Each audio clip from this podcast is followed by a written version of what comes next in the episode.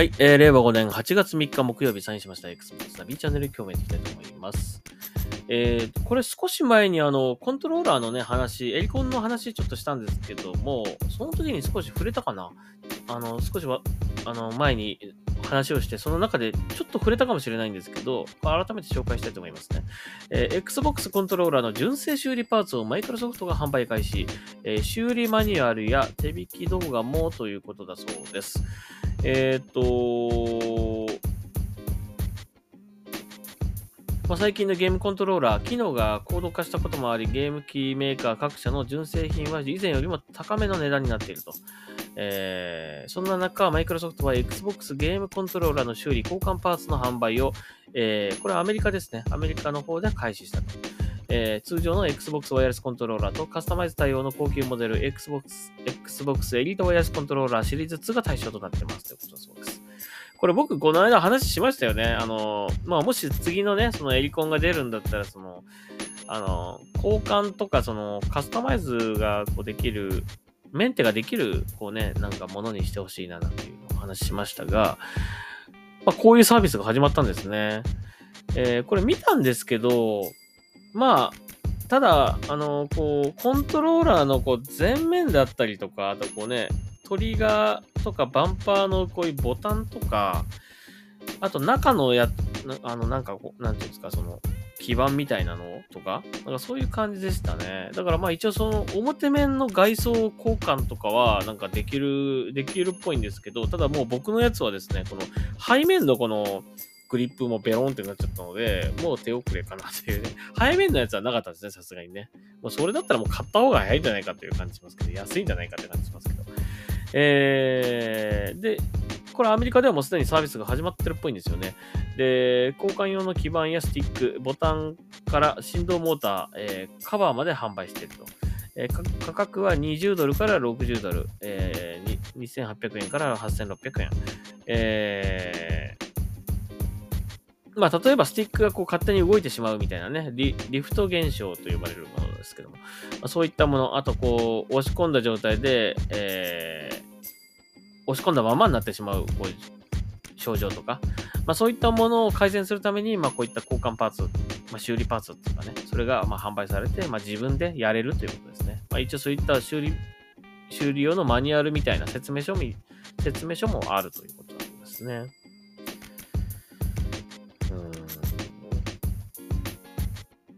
いや、だからまあ通常のね、コントローラーはまあいいんですけど、エリコンはなんかこういうその、自分で直せるとか、交換で、あパーツがね、パーツを交換、傷んだパーツを交換できるとか、すり減ったパーツを交換できるとか、そういうのできてもいいんじゃないかなと思いますね。まあそれによってね、なんかその、まだこれ、コントローラーとしては使えるのに、こうなんか処分しなきゃいけないとかね、なんか捨てるのもったいねえなみたいな感じになっちゃうのもね、なんか、あれですよね。まあ一応その、マイクロソフトも環境問題とかに取り組んでたりとかするので、その資源のね、その、大事にしようみたいなのも取り組んでたりするので、まあこれはなかなかいい、あの、試みというかね、だと思いますね。うん。いや、やっぱりコントローラー、まあ、コントローラーってやっぱりこう消耗品だからね、この、まあ定期的にこう、何かあったら買い替えるっていうね、ものだと思うから、あのまあ、ビジネスとしてね、まあ、やっぱり、あの、そういった修理パーツとか出してしまうとね、コントローラー売れなくなっちゃうので、まあ、あの、そういう視点から見ると、まあ、あまりやりたくないのかなっていうふうにも、まあ、思うんだけども、まあ、あえ、これね、あえてそのマイクロソフトはこれやってるんですね。通はあんまないと思いますよね。この公式がこの修理パーツ出すっていうのはあんまりないと思うんですけど、ね。こういうサービスを始めたそうです。まあ残念ながらまだアメリカでしかこれできて、できないということなんですが、まあ日本でもこれ来たらね、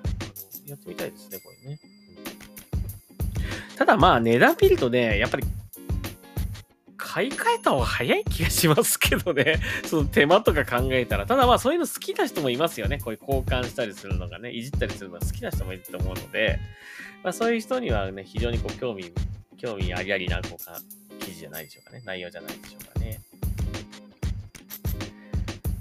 はい。というわけで、えーまあ、なんかこうタイムリーなこのニュースというかね、この間そのエリコンの話したばっかだったので、えー、ちょっといい感じでこのニュースが入ってきましたね。はい。えー、まあ、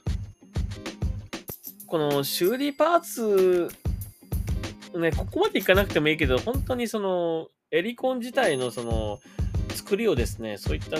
カスタマイズや交換、メンテがしやすいような設計になってほしいなというのは思うので、えー、あとまあ、単純にそのメンテナンスとか、その、直すための交換ではなく、その、なんですかね、こうファッション的な感覚っていうかね、そのね、パーツ、色を変えたりとか、なんかできたりとか、そのね、表面の、えっ、ー、と、は、あの前面のそのプレートだけ変えて、本体のプレートだけ変えて違う色に変えたりとかできるとかね。なんかそういったあのー、通常のコントローラーは普通の、そういうのできないで普通のね、あの、もので発売していいと思うんだけど、エリコンとか、まあ、その、さらに上のものとかね、何か今後出るとしたらね、そういったことができるようなコントローラーって出てもいいんじゃないかなと思います。あの、一回買ったらもう本当にもう、10年ぐらい使えるぐらいな、うん、こうね、自分で直したり交換したりとかしたりとか、まあ、気分によっては色を変えたりとかできるとか、そういったなんかコントローラー出てもいいんじゃないかななんて思うんですけどね。はい。まあ、もしかしたらマイクロソフトだったらやってくれるかもしれませんね、そういうの。はい。えー、というわけで、えー、なかなかタイムリーな